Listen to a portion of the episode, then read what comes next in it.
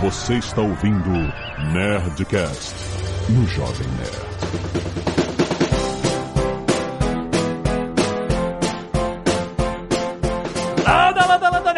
Nerds! Aqui é Alexandre Antônio do Jovem Nerd. O que, que vale mais? Um salário milionário ou um equity com muito potencial? Que Flávio Augusto e o equity é o próximo nível. Aqui é o Azagal e eu quero entender melhor o que é o, e- o equity. Ué, ué, ué. O equity. Sim, nerds! Estamos aqui em mais um Nerdcast Empreendedor para falar justamente sobre essa nova modalidade, uma coisa que tem sido discutida. O Flávio Augusto esteve recentemente no Powerhouse falando sobre equity, porque assim, a gente pensa muito em quanto a gente ganha por mês. Quando você cria um negócio, existe outra forma de você valorizar o trabalho que você vai desenvolver, o trabalho que a sua empresa desenvolver, o valor que ela vai adquirir e o que que significa na sua renda mensal. Será que a gente tem que parar de pensar em renda mensal para entender o equity? É isso que a gente vai descobrir no programa de hoje, tá muito bom.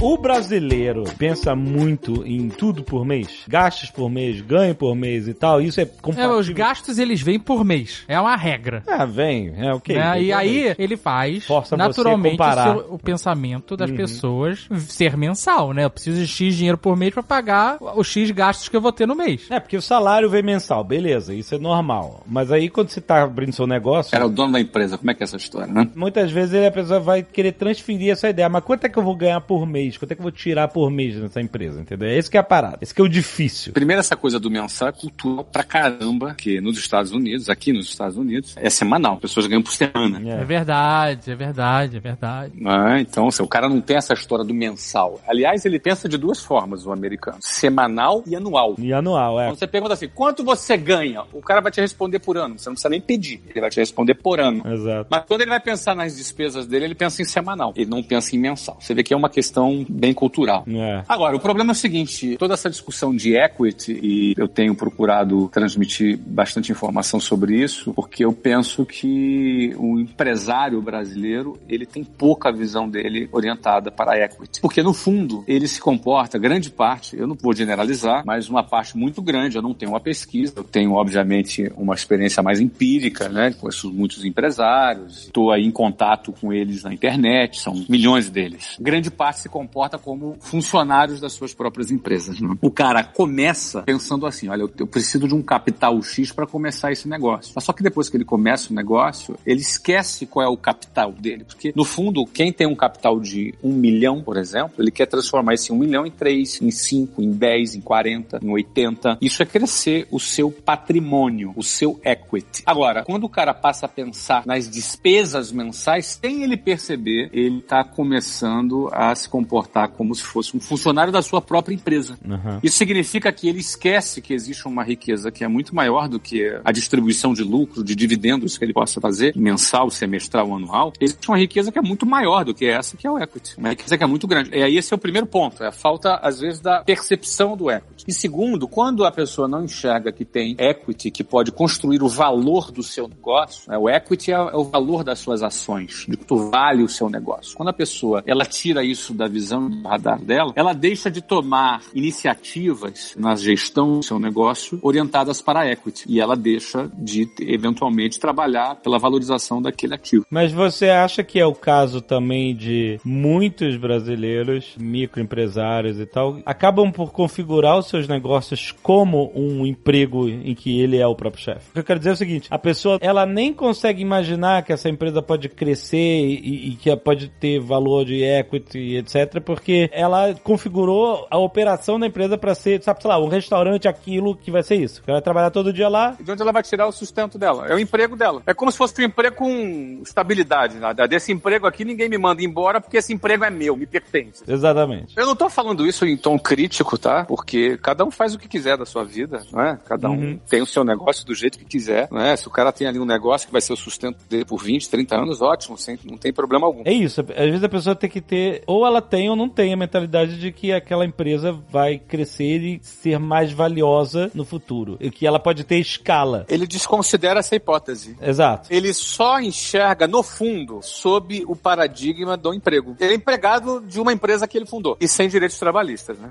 é verdade. Ou seja, é um empregado caro sem direito trabalhista. É, é, exatamente. Na realidade, eu sempre faço um apelo a quem tem negócio que estude sobre equity, porque certamente e eventualmente, em alguns casos ainda mais, alguém pode estar deixando muita riqueza na mesa, muito dinheiro na mesa, porque não está considerando a hipótese desse valor ser muito grande. Agora, por que, que a maior riqueza é o equity e não o dividendo? Tem uma, uma lógica isso. Dividendo seria a divisão de lucros da empresa, né? Que você ofere lá X lucro e aí vai dividir entre os sócios aqui esses lucros. Divide, vamos supor, o negócio deu 100 de lucro e tem dois sócios. Um fica com 50 e o outro fica com 50. Tem três sócios, cada um fica com um terço. Uhum. É assim que funciona. Então você tem aquele dinheiro para distribuir, você distribui. Ótimo, tem nenhum problema. Isso. E é bom uma empresa que dá dividendo. Mas onde é que está a maior riqueza? Não está no dividendo, está no equity. Por quê? Porque o equity, ele, o valor de um negócio, ele é calculado, tem várias metodologias que calculam a valuation de um negócio, o discounted cash flow é a mais comum. O que, que significa isso? Você projeta para perpetuidade, que é um conceito engraçado, né? Para a eternidade, né? Você projeta para o futuro toda essa geração de caixa, ou seja, tudo que ela vai dar de lucro anualmente, você projeta e desconta a valor presente. Esse desconto leva em conta a taxa de juros. A Selic, por exemplo, que está 4,5%, que é a menor da história, ou seja, quanto menor é o desconto da taxa Selic, maior serão os valuations das empresas, porque o desconto será menor. E aí você desconta também o risco país. Tem um cálculo que é relativamente complexo, mas o conceito é bem simples. Você joga o futuro e desconta para o valor presente. Significa o seguinte: você vai antecipar para no dia de hoje todo o lucro futuro que tua empresa vai ter, descontado pelo risco e descontado por uma taxa de juros de desconto. Ou seja, você antecipa. Em outras palavras, você está comprando tempo. Então, quando você estabelece o equity, o valor do seu negócio, isso é compra de tempo. Aí olha que engraçado. Vamos sair da matemática e ser um pouco mais filosófico. Se você está no leito de morte, você sabe que é o teu último dia de vida. Não importa quanto você tem de dinheiro. Se fosse possível, você compraria mais 10 anos para viver? Uhum. Claro. Pô, o cara tá ali no Léo, hoje é meu último dia de vida, tá ali meus filhos, as pessoas que eu amo, pô, eu quero viver, mas infelizmente é meu último dia de vida. Você pagaria quanto por mais 10 anos? Você daria tudo que você tem? Na beira da morte, né? Todo mundo, acho que sim, né? Porque tudo que você tem, se você morrer, você perdeu tudo que você tem. Então, você daria tudo. Isso significa que eu tô falando com vocês agora, mas eu posso morrer. Semana que vem eu posso morrer. Ano que vem eu posso morrer. Ninguém sabe. Uhum. Ninguém gosta de tocar nesse assunto. É um assunto que as pessoas preferem nem pensar. Mas qual é a real? A real é que cada pessoa tem o seu relógio em contagem regressiva e o tempo tá passando. Cada um tem sua hora. A gente só não sabe quando. Em casos como esse que eu falei, quando o cara tem ali um diagnóstico médico, você vai viver um mês, três meses, uma semana, um dia, o que for, o cara tem a sensação da escassez. Ou seja, a oferta de tempo dele é menor. Logo, o valor do tempo para ele é maior ou menor? Vai ser maior, né? É maior.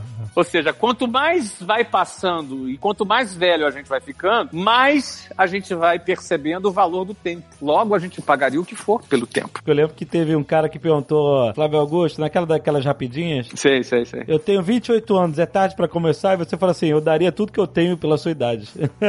Tá nessa linha, exatamente. Não é nessa linha, é exatamente esse pensamento. Aí o cara pergunta, mas por que, que você faria isso? Aí eu, eu dei uma resposta outro dia. Cara, tempo eu não consigo comprar. Dinheiro eu ganho de novo. É. Dou tudo que eu tenho pela sua idade. Eu tenho 47, vou fazer 48 agora em fevereiro, ou seja, 48 para 28 é 20 anos. É muito tempo. Mas comprava fácil 20 anos pelo que eu tenho.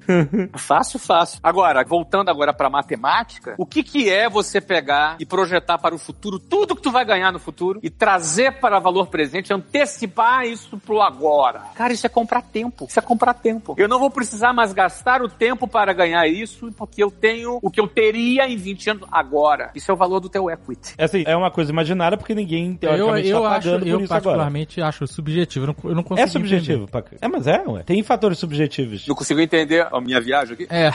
É. Tem como adivinhar tudo que você vai ganhar, sei lá, daqui pra frente, porque você não sabe como é que é o futuro. Então, como é que funciona o mercado financeiro, Alexandre? O mercado financeiro, ele funciona assim. Você mostra para mim os seus resultados dos últimos 4, 5 anos. Sim. Você me mostra uma trend, uma tendência. Uhum. Com a validação do que você me apresentou, você a minha empresa cresce 10% ao ano, tem 20% ao ano, 30% ao ano, a, Isso. já cresce há 5, 6 anos, está aqui, está consolidado e, e tal. Isso te permite, isso te habilita no mercado financeiro a fazer uma projeção futura. Sim, mesmo não sabendo as condições econômicas, etc., você pode meio que basear na. Você nunca sabe, por isso que negócios não é uma coisa que é garantida. Uhum. Nada é garantido em negócios. Aí uma valuation de um negócio é feito assim, você pega aquilo e projeta para o futuro. Aí vamos supor, se você tem um milhão de lucro por ano e você projeta que tu vai crescer 10% ao ano, aí vai ser um milhão e 100, um milhão e 210 e, e por aí vai. E que no final de 20 anos você vai acumular 30 milhões. Você acumularia 30 milhões. Uhum. Vamos, vamos parar em 20 anos. Não vamos nem para perpetuidade, que é um conceito mais complexo. Uhum. Vamos dizer que seja em 20 anos. Seria 30 milhões de reais. Crescendo 10% ao ano. Crescendo 10% ao ano. Só eu tô supondo, nem sei se é isso. Tem que fazer a conta direito. É, não, Vamos mas- supor para vocês entenderem o conceito. Beleza, você vai ganhar 30 milhões. Eu pego esse 30 milhões e trago para valor presente, que é um conceito financeiro, que eu tenho que descontar de, de forma inversa os juros. Eu tenho que descontar esse 4,5% ao ano. Eu vou supor que a Selic vai ficar 4,5% ao ano durante esses 30 anos. Vou aplicar um fator de risco, risco Brasil, risco político, risco econômico e tal. E puf, esse 30 vira 20, entendeu? Uhum. Vamos supor que esse 30, o resultado final 20. Essa é a tua valuation. É, mas se você escolher 10, 20, 30, 50 anos, aí você vai ter uma valuation, entendeu? Qual é o parâmetro de, de comparação? Não porque o acumulado de juros ao ano que você vai aplicar o desconto vai tender a zero esse acréscimo, entendeu? Uhum.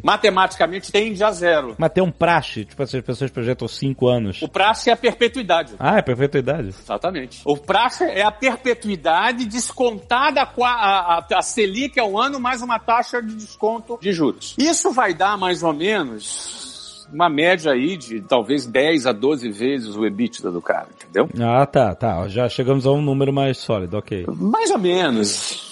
É isso. Vai variar da taxa de juros, vai variar de uma série de formas. Mas isso é feito baseado numa planilha técnica. E óbvio, cara, pode ser tudo errado. Pode ser melhor, pode ser pior. Ninguém sabe. Uhum, mas te dá uma base. Mas te dá uma base. De quanto é que aquilo que você tá fazendo não vale. Exatamente. E aí o que que acontece? Isso que vale, o, que eu- o ponto que eu queria me concentrar, que é o mais, é mais filosófico, é que quando você faz isso, aquele valor final que se chega na conta, nada mais é do que uma antecipação do futuro. Entendeu essa parte, Zagal? Sim. Então, essa antecipação do futuro, agora eu saio da matemática e vou para a parte da filosófica. Nada mais é do que você comprar tempo. Você vai usufruir hoje o que você usufruiria no acumulado dos próximos anos. Percebe o que eu tô te falando? Ser a base do crédito, né? É tipo, Em vez de eu, nós- rece- de eu continuar recebendo esse dinheiro Eu- você está antecipando esse dinheiro. em 20 anos, que seja, eu vou Isso. receber agora. Você vai receber agora. E quando tu recebe agora, você está comprando tempo. Você está antecipando o Tu tempo. vai receber agora de quem? Só de quem for, de quem comprar você, né? De quem comprar, de quem comprar, exatamente. Por exemplo, exato, ok. Ainda que não seja comprar, mas ainda que seja apenas para você fazer uma valuation. Uhum, Entendeu? uhum. Se a gente quiser falar de números práticos, eu tinha 80 e poucos milhões de lucros por ano em 2013, quando, na minha empresa que eu vendi, na WhatsApp, quando eu vendi. Aham. E eu antecipei quase um bilhão de reais. Sim. Entendeu?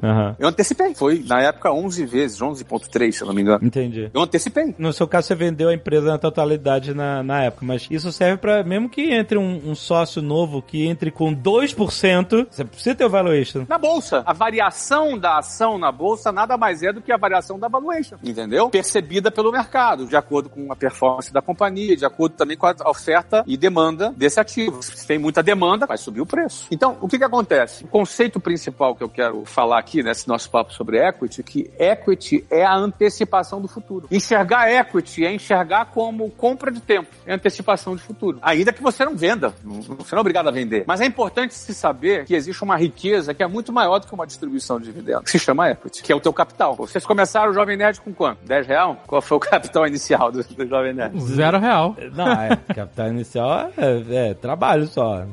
Então, hoje, certamente, vocês têm um valor baseado no- na receita, baseado na- no histórico de vocês, baseado no crescimento, você entendeu? Aham. Porque vocês construíram esse valor. E aí você, pô, mas o valor tá na marca, o valor tá tudo embutido nessa conta, não é? O valor tá na, no engajamento das pessoas, tá tudo embutido nessa conta, porque o resultado final disso tudo, de um negócio, é o quanto isso se transforma em caixa, quanto isso se transforma em faturamento e lucro, e EBITDA. E você pode projetar isso por 20 anos e trazer para valor presente. E quando você traz para valor presente, você está antecipando o futuro. E antecipar o futuro é o mesmo que comprar tempo. Mas lembrando que tá antecipando o futuro, mas para que isso seja realizado, você tem que atravessar o tempo até chegar nesse futuro e gerar essas riquezas que você prometeu ali através do seu equity. Não necessariamente. Não necessariamente? Não, não necessariamente. O cara te pagou antecipado. Eu vendi 100% da empresa. Se o cara vai ter competência... Não, não, não. Aí beleza. Aí é com ele. Não, mas aí é ele que vai acreditar que ele vai gerar essas riquezas nesse tempo. Ele está acreditando antecipadamente e comprou. Isso. É, não. Mas, por exemplo, se o cara vem para ser seu sócio, entendeu? Ele vem...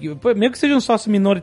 Sim. É uma rodada de investidor, que seja, né? A ideia é que, pelo menos como investidor quer acreditar, é que essa grana que ele está antecipando ali vai ser fundamental para que a operação torne essa projeção realidade. Ah, muitas vezes o cara que tá investindo dinheiro ali, ele tá acreditando que com o dinheiro que ele vai investir e. Ele vai recuperar 10 vezes. Exato. É, mais ainda, exatamente. Esse é o objetivo. Então, todo cara que investe não, não tá fazendo caridade. Aham. Ele tá fazendo um investimento em equity. Ele botou ali um milhão, eu quero no mínimo ter 10 milhões de volta. É, é esse o pensamento. É, e a ideia é que quando alguém compra uma empresa, né, um negócio, que o equity aumente. É, o cara é, não tá pô. simplesmente Sim, sim. te dando 20 milhões Pra hoje, depois ir me supor, paga. Não tá, pra não tá- ficar recebendo isso aos poucos. Exato, né? senão é um empréstimo, né? Exatamente. Exato. Não é essa a ideia. Agora, se você vende um pedaço, você não tem nenhuma obrigação de entregar, Alexandre. Não, não, eu entendi, entendi. Tá? Você, obviamente, você quer entregar porque você tem o seu skin in the game, ou seja, você é parte do risco Uhum. do processo, você também quer ganhar agora. Não dá pra garantir nada, porque se, se você tá garantindo, não é compra, é um empréstimo. Exatamente. Onde eu quero chegar é o seguinte: a, a filosofia, por exemplo, de um sócio investidor que vai entrar na empresa com pagando X por um equity. Ele calcula baseado nessa metodologia que eu falei. Isso. Aí vão dizer, ah, esse é o futuro de riquezas que essa empresa pode gerar. Eu acredito nisso a ponto de pagar por isso. De pagar por isso, eu vou entrar com um pedaço, um pedaço da empresa vai ser minha, valendo esse X. Isso, e para eu contribuir um pouco mais, ela crescer mais ainda. Aí o que acontece? Ele não quer simplesmente que se realize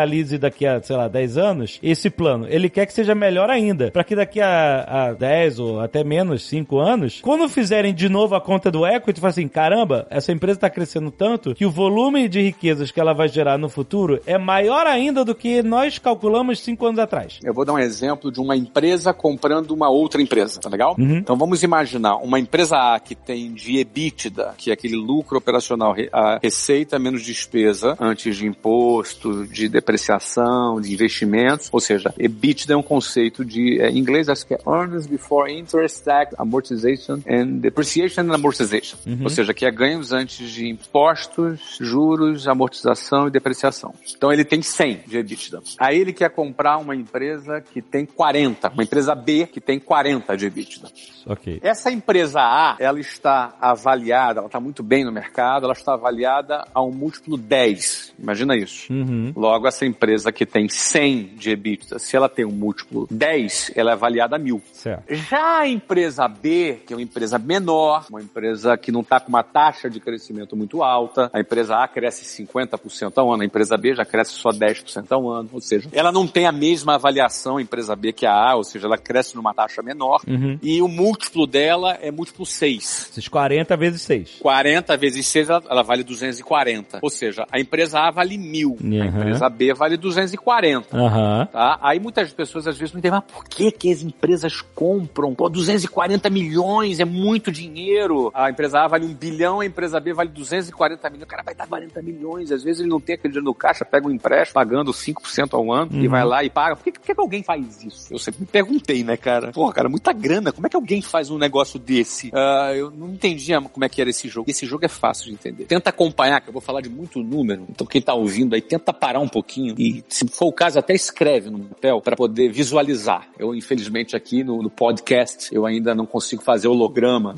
Mas ainda não, né, cara? Pensa o seguinte, a empresa A tem 100, 100 milhões de EBITDA. E aí, como ela cresce muito, ela tá avaliada no múltiplo 10. Então ela vale um bilhão, tá? Mil, tá? 100, vou tirar um, o zero todo. 100 Sim. vezes 10 mil. Mil. E a outra, como cresce menos, está avaliada no múltiplo 6 apenas. 6 vezes 4, 240. 40. Aí esse cara, essa empresa A, vai pagar 240, pode ser milhões, dinheiros, 240 dinheiros aí, que seja milhões. Você entender que é uma coisa muito grande. Vai Sim. pagar 240 para essa empresa B. O dono dessa empresa, que já estava crescendo só 10% ao ano, e enfim, já estava cansado, já não queria mais, ele vai meter 240 pau no bolso. Imagina que espetáculo, né? Porque aquela empresa dava 40 de lucro, mas ele tirava só 20, cara. Porque Uhum. 20 pagava imposto, os outros 20 pagavam não sei o que lá. Ou seja, ele vai pegar 12 vezes mais, né? Uhum. apesar de ter sido só seis vezes EBITDA, em lucro líquido vai ser 12 12 vezes. Uhum. Ele vai antecipar 12 anos. Às vezes esse cara tem 70 anos de idade, cara. Ele uhum. nem sabe se vai viver esses 12 anos. Uhum. Olha que interessante sobre essa outra ótica. O filho não vai querer herdar, é um cara que não tá interessado no negócio, o cara vai lá e vende. Mete 240 milhões no bolso. E aquela empresa agora, que vale um bi, que é 100 vezes 10, que é o múltiplo, ele incorpora agora, ele incorpora uma empresa de 40. E o resultado final, que vai ser uma empresa de 140 agora, concorda? Só que quanto múltiplo? Exatamente, ó. Ó, num estalar de dedo, aquela empresa agora vale 140 vezes 10. Ah, então o, multipli... o fator multiplicador passa a ser o da empresa mãe. Passa a ser o da empresa maior, a empresa mãe. Porque ela é simplesmente incorporado, entendeu? Aquele valor é incorporado no resultado da empresa A. Então, no estalar de dedo, já tem uma pedalada no, no múltiplo. É, o valor dela cresce muito mais por fazer parte da empresa maior. Né? Aquela empresa de 240 passa a valer 400, ou seja, tem um ganho de 160 milhões aí. O cara que era dono da empresa B e que tinha o equity dela, fez a saída dele, deu tudo certo. Tá felizão. E a empresa que compra tá felizona também. Porque o equity dela global cresceu muito mais. Cresceu muito, mas não para por aí. Aí, na, no jogo do equity, tem uma parada que se chama sinergia. O que, que é sinergia? É o famoso 1 mais 1 igual a 3. Uhum. Uhum. Sinergia é o seguinte: a empresa A tem um CEO, tem um departamento de marketing, tem um departamento de tecnologia, tem uma área de logística, tem um centro de distribuição, tem tudo isso. A empresa B tem tudo isso também. Precisa ter os dois? Claro que não. Precisa ter os dois marketing? Não. Precisa ter duas tecnologias? Não. Precisa... Não. Aí o que, que vai acontecer? O comprador que tá olhando, ele vai ver, cara, quais são as fortalezas da empresa A? Cara, essa área X e precisa dizer. Como essa empresa B, cara, ela é excelente em produto, melhor do que a empresa A. Essa empresa B, ela é excelente em logística, pô, melhor que a empresa A. Você pode pegar o que é melhor das duas empresas e você fazer o que é chamado de integração das duas empresas. Nessa integração das duas empresas, você não precisa ter duas TIs, duas logísticas,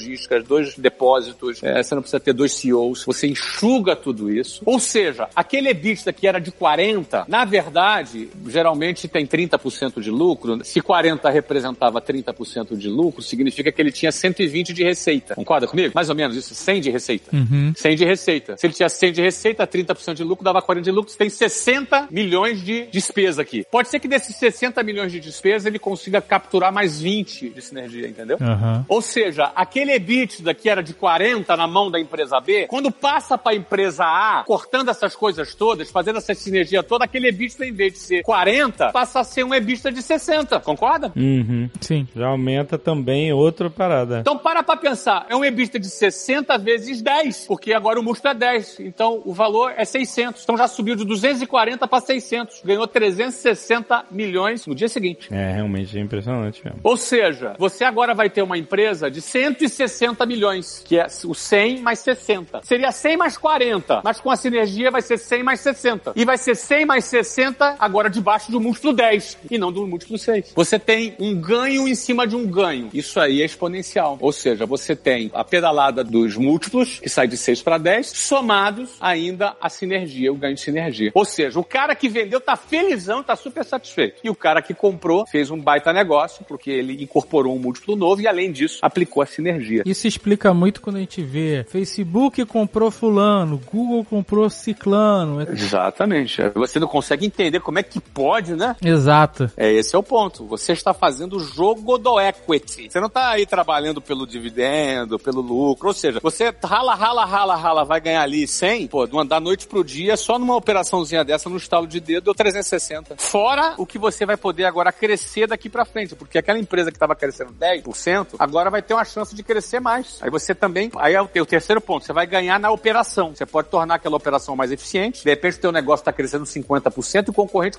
crescendo 10%. Uhum. Mas quando tu pega o concorrente, você vai aplicar a sua metodologia, pode até não crescer os 50, mas pode crescer 25. Sim. Pô, subir de 10 para 25 é muita coisa. Muito. Você dobra o crescimento. E aí isso tudo vai se refletindo no EBITDA, que se reflete no novo múltiplo. Uma pergunta doída é, nessas paradas de sinergia, de você fazer essas integrações, muita gente roda, né? Porque, por exemplo, você tem dois TIs, vai a galera rodar. É o tem... terror do, do, da galera do Merge and Acquisition. É, porque fica, todo mundo fica de olho, né? É isso que movimenta, porque os outros que ficam, o salário aumenta, os outros que saem já arrumam outro. Por exemplo, o cara sai de uma operação com know-how numa determinada área, já é contratado rapidamente por outras empresas. Mesmo porque se o cara for essencial para operação, quem tá é. comprando segura. Ele segura. Mesmo porque o cara no mercado ele pode ser um problema. Com certeza. Então, na realidade, o mercado ele se recicla. É igual você falar o seguinte, poxa, o pessoal da fábrica fábrica de máquina de escrever ficou desempregado. E agora? Como é que vai fazer com o pessoal da máquina de escrever? Eles foram reposicionados em outras indústrias. É, e o cara que vai vender a empresa que tá mirando no equity, ele não pode também ficar se segurando pensando, ah, meu eu funcionário. entendo, eu entendo, não. Eu só tô falando a, a realidade, exato. Até porque é o seguinte, Alexandre, eu lembro bem quando estava em 2012, lá em Curitiba, nós fomos vizinhos em Curitiba, né? Uhum. O HSBC tinha a sede de tecnologia deles, a gente contratava um programador, pagava lá, sei lá, oito pau pra um programador, chegava a SBC propunha 15 pros caras, pô. É. Entendeu? E eu perdia. Uhum. Então, assim, o, o funcionário, cara, vai chegar pra mim e falar, Flávio, não vai pagar 15? Tá bom, tchau. Você tá entendendo? O mercado, ele é assim. Uma hora tá a favor, outra hora tá contra. É, a gente já teve funcionário que trabalhou pra gente no, no- no Jovem Nerd, que a gente pegou de estagiário e tal, e, e treinou, e, e depois o cara foi embora. Foi embora. E faz parte. É, faz parte. É, e é isso aí, é isso aí, entendeu? O importante é, assim, cada um tá buscando o que é melhor pra si, e isso faz parte do jogo, não tem nenhum, nenhum problema. No hard feelings, como se fala aqui nos Estados Unidos.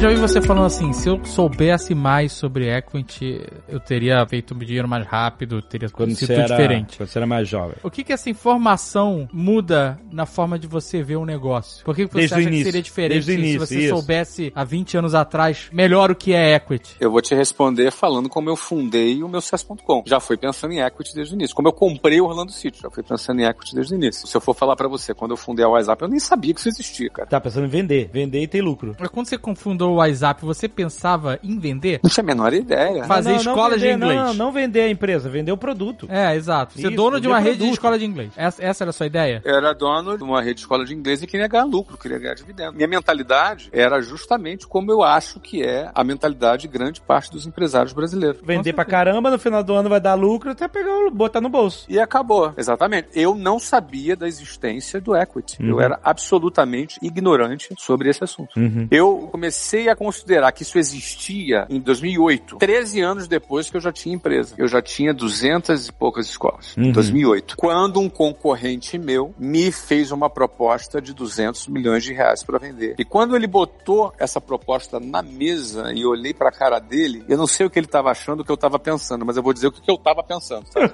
eu olhei pra cara dele assim, como é que esse cara tem esse dinheiro, cara? Pô, 200 milhões de reais à vista. Primeira coisa que eu pensei, como é que esse cara tem esse... Era? No bolso, não é em a, vesting de ações, essas coisas? Não, que investe em nada, era no coco. Caraca, hein? Ali no cacau, transferência bancária. Olha aí. E eu olhei, primeira coisa que eu pensei, eu olhei pra ele, pro Carlos Wizard, né? Eu olhei pro Carlos. Ah, foi o Carlos Wizard, olha só. Foi o Carlos, exatamente. Que era um concorrente, né, cara? E eu falei, cara, que esse cara tem essa grana, meu? Primeira coisa que eu pensei. A segunda coisa que eu pensei foi que esse cara tá vendo que eu não tô vendo. É, com certeza, né? Porque ele já tava jogando o jogo do Equity e eu não. Eu não sabia nem que existia, cara. Eu fiquei, o que, que, que ele tá vendo que eu não tô vendo, cara? Você lembra quanto é que você tinha de EBITDA, não sabe? Eu tinha mais ou menos uns 22, 23 milhões de EBITDA nesse momento. Multiplicador de 10. De quase 10, de 9. Ele tinha me proposto uma proposta assim decente, cara. Uma proposta respeitável. É decente mesmo. Eu não consegui pensar na proposta, entendeu, Alexandre? Esse é o ponto que eu tô falando. Eu não fiquei pensando, cara, sabe aquele desenho do pica-pau? né? 100 mil dólares.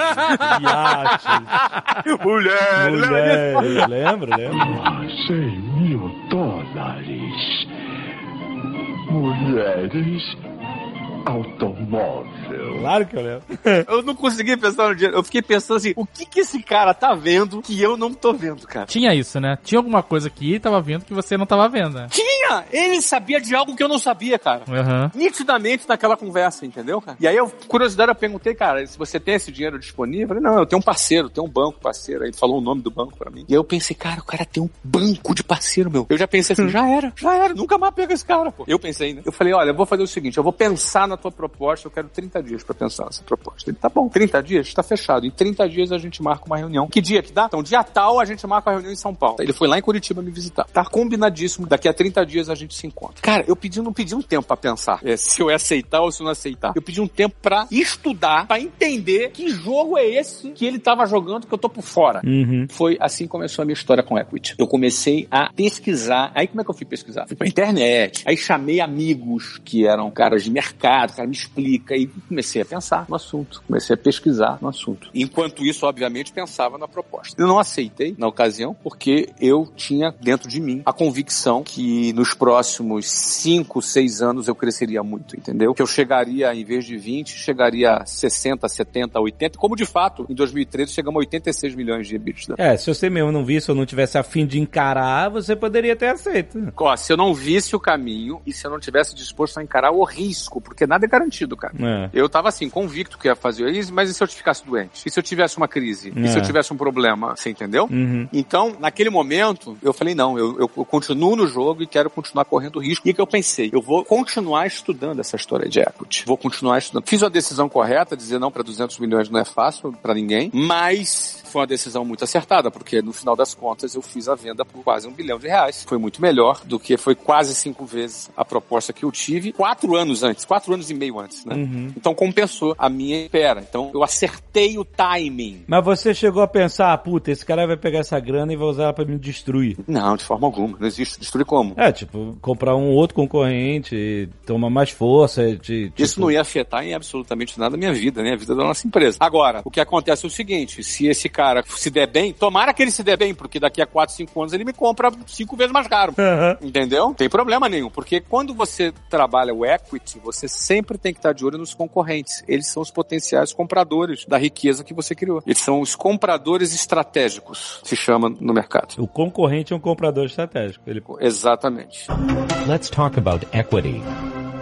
Então você tem um segundo tipo de comprador, é um fundo de private equity, ou seja, é um fundo privado que compra equity de empresas de capital fechado. Porque quando você traduz do inglês para português, a gente fala que assim, no, no, no português é uma empresa privada, é uma empresa particular, não é? É uma empresa que não é do governo, Uhum. não é uma estatal. Quando você fala uma empresa pública, é uma empresa estatal. Em inglês não é assim. A public company, ou seja, uma empresa pública, significa uma empresa que abriu capital. Sim. Então uma private equity é uma empresa que tem capital fechado. É isso que significa Isso, só entre os sócios. Só entre os sócios. Então, ou seja, existem fundos especiais que eles vão pegar empresas que estão nesse patamar de 80, 100 milhões, cara. Ele entra nessa empresa para ajudar a levar para um outro patamar para depois fazer IPO. Porque o IPO é o mercado comprando a sua empresa, entendeu? Então você pode um estratégico comprar a sua empresa, você pode um private equity comprar a sua empresa, um pedaço da sua empresa. Geralmente ele vai comprar 20, 30% da sua, da sua empresa, para depois fazer um IPO com você e sair e ganhar a grana dele, e você ajudar você a crescer e ganhar a grana dele. Ou o mercado, você faz um IPO direto e o mercado vai comprar você. Nessas três hipóteses, quando você vende para um estratégico, ou quando você vende para um private equity, ou quando você vende para o mercado e bota dinheiro no bolso, esse ato de pôr dinheiro no bolso, de realizar o teu lucro do seu equity, se chama evento de liquidez. Esse é o nome técnico que se dá no mercado. Ou seja, quem investe numa empresa pensando em equity, não pensa em dividendo, ele pensa em eventos de liquidez. É aí que ele vai ganhar dinheiro. É aí que ele vai ganhar dinheiro. Uhum. Por exemplo, eu recomprei a WhatsApp por 380 milhões em 2015. A gente falou aqui, Uhum. não é? Demos essa notícia em primeira mão aqui. Nesse período, também dei notícias de primeira mão aqui, que eu recebi um aporte do Carlos Wizard, comprou um percentual minoritário por 200 milhões, e que o Banco Itaú, através do fundo Kinect, aportou mais 200 na empresa. Eu continuo hoje tendo o controle da companhia, a maioria das ações, só que eu fiz um evento de liquidez, dois eventos de liquidez que somaram 400 milhões de reais Uhum. foram eventos de liquidez secundários, ou seja, foram pro bolso dos acionistas,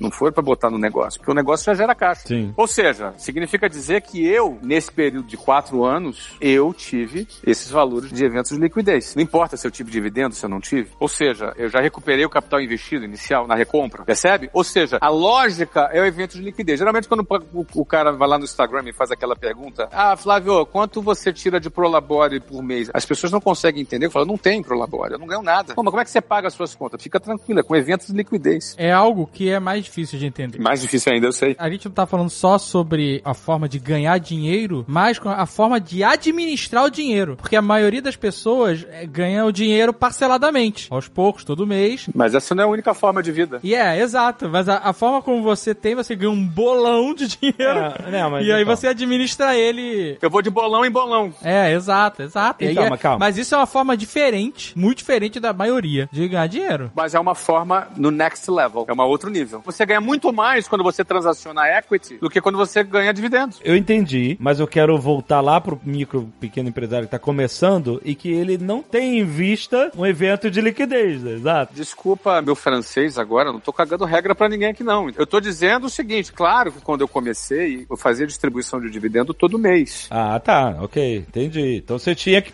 contar pra pagar, é isso que eu quero chegar. Mas existe um ponto do cara que tá no equity, que ele já enxerga o equity, que ele suplanta esse, ele ele já chega para um outro nível. A conta para pagar dele é um pedaço in- insignificante do patrimônio que ele tem administrado através dos eventos de liquidez que ele já fez.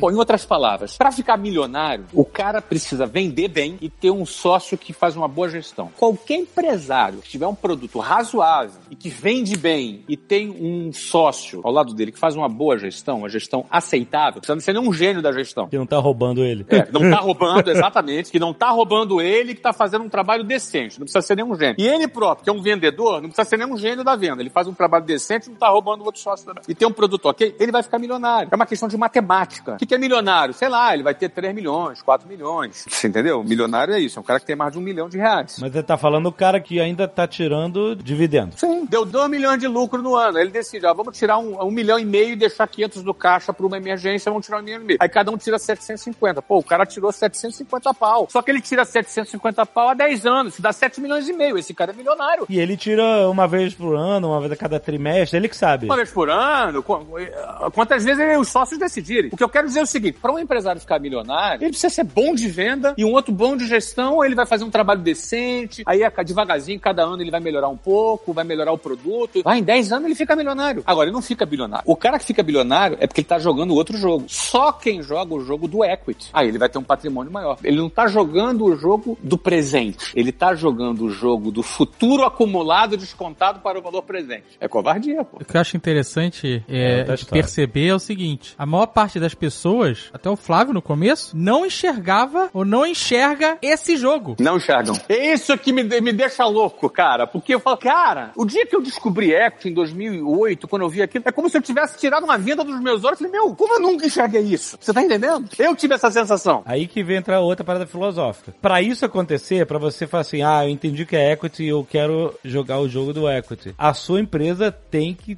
ser escalável. O seu produto, seu serviço, o que seja. Claro, óbvio. Ah, mas aí o que acontece, Alexandre? Quando eu olho isso, pô, eu tô incentivado a escalar. Porque às vezes o cara pensa assim, não, não quero abrir um segundo restaurante, não, é muito dor de cabeça, não, muito trabalho. É, aí não vai ter, aí, aí não pensa, nem pensa em equity, né? Porque não tem como. Mas às vezes o cara pensa o seguinte, cara, um madeiro que foi fundado lá em Curitiba vale, sei lá, 5, 6, 7, 8 bi de real.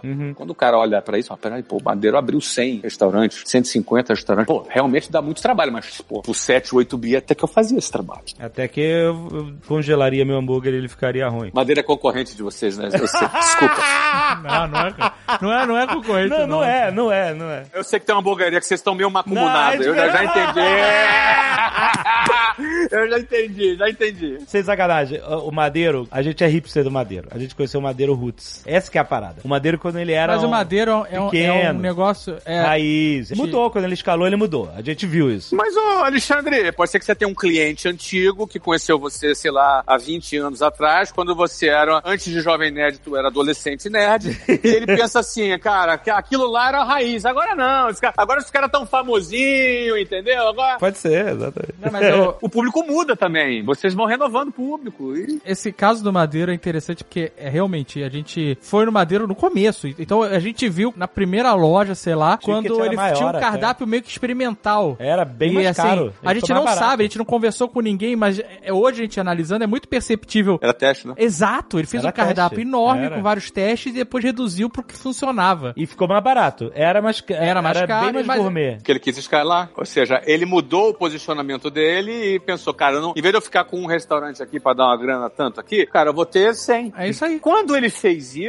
ele estava preparando o equity dele, cara. Exatamente. É. É. muito interessante perceber que a primeira loja ele queria fazer algo, assim, um restaurante maneiro de luxo e tal, e quando ele transformou em rede, ele queria criar o equity. Ele queria que- o equity do produto. Eu, eu lembro que quando o Madeiro começou a ter delivery, a gente, caraca, agora o Madeiro tem delivery, que beleza, a gente pode. A gente é preguiçoso, gosta de sair de casa. A gente pode Eu? comprar. Isso não, você, Não, não, você. eu, eu, eu, eu, eu, e minha, eu e minha esposa. Aí a gente, caramba, vamos pedir. Aí a gente gostava da batata frita, que era uma batata frita de bolinha. E aí eles, quando começaram o delivery, eles mandaram uma carta dizendo assim, ó, a gente não faz a batata pro delivery porque ela não fica maneira, fica mochinha. Então a gente não quer entregar um negócio que não é maneiro. Tudo isso tava sendo pensado justamente nisso, exatamente. O cara não, não era uma casualidade. Ele preparou a empresa dele para escalar. Você Aham. precisa de três coisas para você gerar valor numa empresa e melhorar o equity. Número um, escala. Quando você pensa no equity, você não vai fazer um restaurante, eu dando um exemplo do restaurante, como se fosse para você. Porque às vezes, se você for fazer um restaurante como se fosse para você, esse bobeira vai dar prejuízo, entendeu? É isso aí. É porque só você é bem gosta. assim mesmo. Você vai fazer um restaurante, cara, que tem escala. Zé, você já entrou em vários lugares, restaurante, loja e tal, que você olhou assim, esse dono fez isso porque ele gosta dele, ele fez pra ele. Esse cara tá fazendo pro equity, ele- pra ele é um- é quase um hobby. É, é, isso aí, é um hobby. Então, por exemplo, você vai fazer um produto que, se, que vai atender um determinado nicho, um posicionamento. E não necessariamente é o, é o você é cliente daquele produto. Né? Você eventualmente não é cliente daquele produto. Mas você vai criar aquele produto para um nicho específico. O dono do Habib's, que é o Sarai, vai lá, é um, é um, é um cara zilionário, mas ele faz um restaurante para classe C. Aham. Ele provavelmente não é cliente do produto dele, mas ele criou um produto para classe C. Ele não é classe C, entendeu? Então o que, que acontece? A primeira coisa que é importante ter para você gerar valor no teu negócio é escala. Segunda coisa, se você combinar escala com esse segundo aqui, cara, é bombástico. Margem. Você imagina? Margem e escala. Putz, é uma combinação fantástica, né? Combinação É. difícil. A pessoa vai achar. pro varejo, fudeu. Não, varejo é difícil. varejo é difícil, mano. É difícil pra caramba, mas já pensou se o cara consegue? É, não, é. E se ele pensar num business que tenha margem e escala. Então, e aí o terceiro é recorrência. O Flávio é muito escroto, ele fala o que ele faz, o trabalho. É, ele é, é isso aí, você vê tudo que ele Mas é verdade, é verdade. Se o cara conseguir mais escala e ainda recorrência, aí é uma bomba.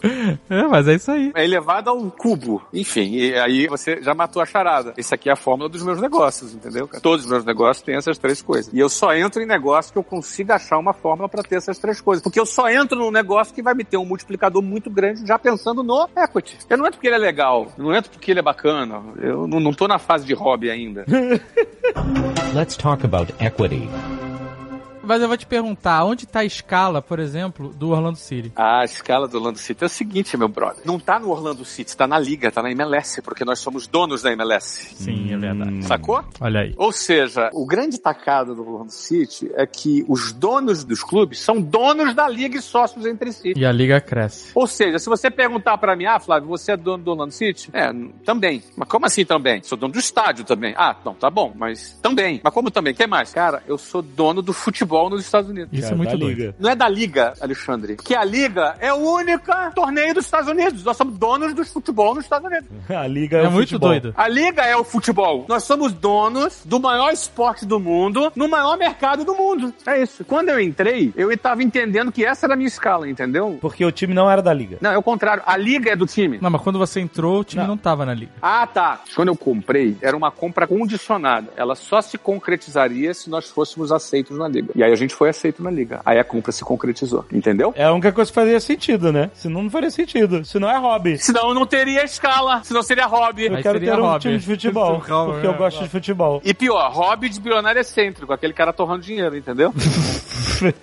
Exato, só gasta dinheiro. Exatamente, que na época que, isso, que a gente anunciou essa aquisição, nego, ih, o cara ficou maluco, o cara tá doido agora, entendeu? O cara enlouqueceu, ficou deslumbrado. Mas não, eu tava comprando o quê? Eu tava comprando a liga. A gente, se tem 25 clubes na liga, nós, nós somos um 25 avos proprietário do futebol no maior mercado do mundo. E o futebol é o maior esporte do mundo. Ou seja, aí tá a escala. Aliás, o presidente da FIFA fez uma declaração essa semana ba- bacana. Que os Estados Unidos está a caminho de ser um dos dominantes no futebol do mundo. É claro que isso não é amanhã, nem daqui a três anos, né? Gente- eu acredito que seja daqui a 15 anos, por aí. Não é? Por quê? Porque não tem jeito. Quanto mais faturar a MLS, que está no maior mercado do mundo, que é o mercado americano, mais poder de compra vai ter e por aí vai. Bom, aí que tá a escala, entendeu? Com certeza, tava aí, eu não tava vendo, mas tava lá. Mas é claro que ganhar campeonato é bom pro time, mas a parada é maior ainda, né? O time tem que sobreviver ganhando ou não. O ganhar e perder faz parte do jogo. Ganhar e perder, só tem 25 times, um vai ganhar só. E cada ano é um diferente. E você vê, são 25 times. Não é um rodízio, não é um combinado onde cada ano um time É, ganha. exato. Mas se fosse um rodízio maluco, cada time ia ganhar uma vez a cada 25 anos. É. Exatamente.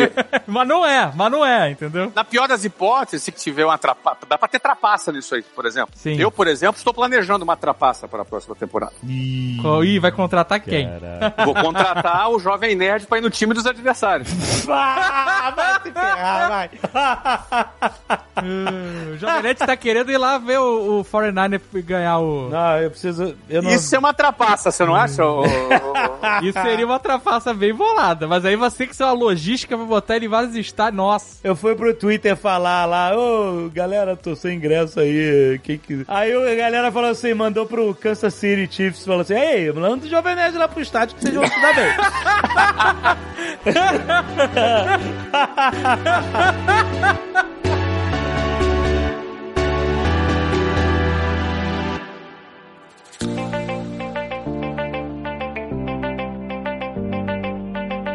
Deixa eu fazer o jabá da WhatsApp Online que a gente tá precisando aumentar o equity. ah, olha aí. A WhatsApp Online é outra empresa que faz parte do grupo, é isso? Isso, outra empresa que tem três meses e meio de existência, que tá decolando de uma maneira inacreditável, mais legal. O produto é muito bom, cara. Ah, anunciando o Jovem Nerd vende, né? Você sabe, né? É, exatamente. Caraca, Léo, Pode Léo, ter salva certeza. esse trecho pra gente usar. Ah! Botar no Manda, Kit. manda, pro- manda no Media Kit. Eu vou, eu vou fazer um cartão. Sabe esse cartão de aniversário que você abre e, e tem som? Tem somzinho. Eu vou fazer um com a foto do Manda Flávio e clientes. mandar pras agências, mano. É porque vocês vão botar naquele negócio de mensagem, aquele app de mensagem lá, né? Essa mensagem, né? Ai, ai, ai, Pô, ai, esse foi o melhor salve que eu já recebi. Então, cara, o que acontece? Além de ter crescido bastante, para aqueles que estavam preocupados, né, a gente falou sobre isso logo no lançamento, as vendas nas escolas físicas nos últimos trimestres do ano passado, depois que a gente lançou o WhatsApp Online, ela subiu praticamente 17,4% Nossa. no último trimestre. Ou seja, a gente aumentou as vendas depois que lançou o WhatsApp Online. A teoria é, veio a se confirmar, a gente apostou nessa tese. E o que acontece é o seguinte, a gente quando promove uma, uma marca, mesmo que seja num outro produto, toda a linha de produtos dessa marca ela é beneficiada porque você está expondo a marca, é a vanguarda, é a nova tecnologia, por aí vai. Então, ou seja, do ponto de vista de negócio foi fantástico. Então os franqueados estão felizes. Olha, os franqueados estão felizes sim, e estão cada vez mais entendendo, né? A, a gente lançou esse produto, não é? Vamos sendo bem- transparente. Eles concordaram, confiando na minha liderança, confiando na minha gestão, na tese que eu apresentei para eles, e depois veio se confirmar com o resultado, não é? É. Então a gente, na nossa conferência de janeiro, apresentou o resultado dos últimos três meses, confirmando aquela tese que a gente apresentou. Isso está elevando a nossa rede para um outro patamar. E o que a gente quer fazer agora é o seguinte: o produto está melhorando cada vez mais. A cada 15 dias, mas a cada 15, 20 dias, está lançando um módulo novo do WhatsApp Online, incluído no preço. Ou seja, mais conteúdo sem nenhum acréscimo de valor para os alunos, que pagam na assinatura anual, que eles assinam, uma parcela mensal, que é dividida em 12, assinatura anual de 85 reais. Se não me engano, é 1.020 reais por ano, dividido por 12, dá 85 reais. Ou seja, um valor bem acessível mensal nesse parcelamento, mas que a cada dia que passa a gente vai lançando mais conteúdo. E a gente acabou de lançar agora a nova, até vou pedir para botar o trailer aí na, na, na descrição do episódio, que vale a pena ter um trailer desse pro, pro cara conhecer. Uhum. O modo de compras nos Estados Unidos, né, cara? Tudo que você precisa saber, as palavras, as colocações, para fazer compras. Nossa, mas esse é o módulo mais acessado, É, certo? é, pois é. É, faz parte de toda a viagem do brasileiro. faz parte da viagem do brasileiro, comprar as muamba lá nos Estados Unidos.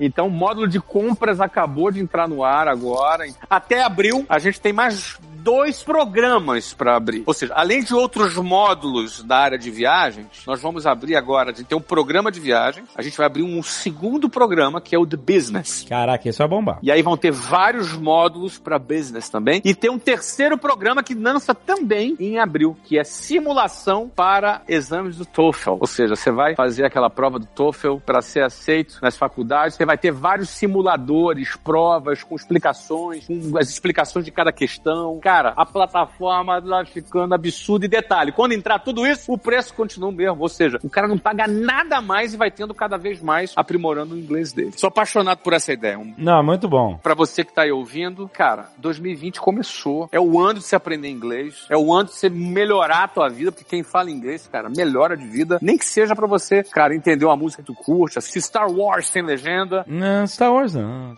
Você. tá foda, tá foda. Cara, você viajar, enfim, Sim, e sem contar que quem fala inglês e se está no mercado de trabalho tem acesso a melhores oportunidades de trabalho. Então, o WhatsApp Online é um preço super acessível, aproveita. Tem o link aí na descrição ou você entra em whatsapponline.com.br barra Jovem Nerd. Não se esqueça, quando você faz assinatura é anual, então você tem acesso a todo o conteúdo que já está no ar, todos os módulos de viagem, de situações específicas de viagem, incluindo agora que está lançando o de compras. O de compras é espetacular. E como o Flávio falou, vai lançar de business aí. Então quando você assinar, quando lançar, você já vai ter acesso com a sua assinatura. Você não tem que comprar nenhum módulo a mais. Você não compra módulo a módulo. É a assinatura, dá acesso a todo o conteúdo da plataforma, cara. Vai lá, whatsappolano.com.br barra Jovem Nerd. É, não esquece o barra Jovem Nerd para mostrar o Nerd Power. É, exatamente. E anunciou o Jovem Nerd, vendeu. Toca de novo aí, Léo, que gostei. Ah, anunciando o Jovem Nerd vende, né? Você sabe, né?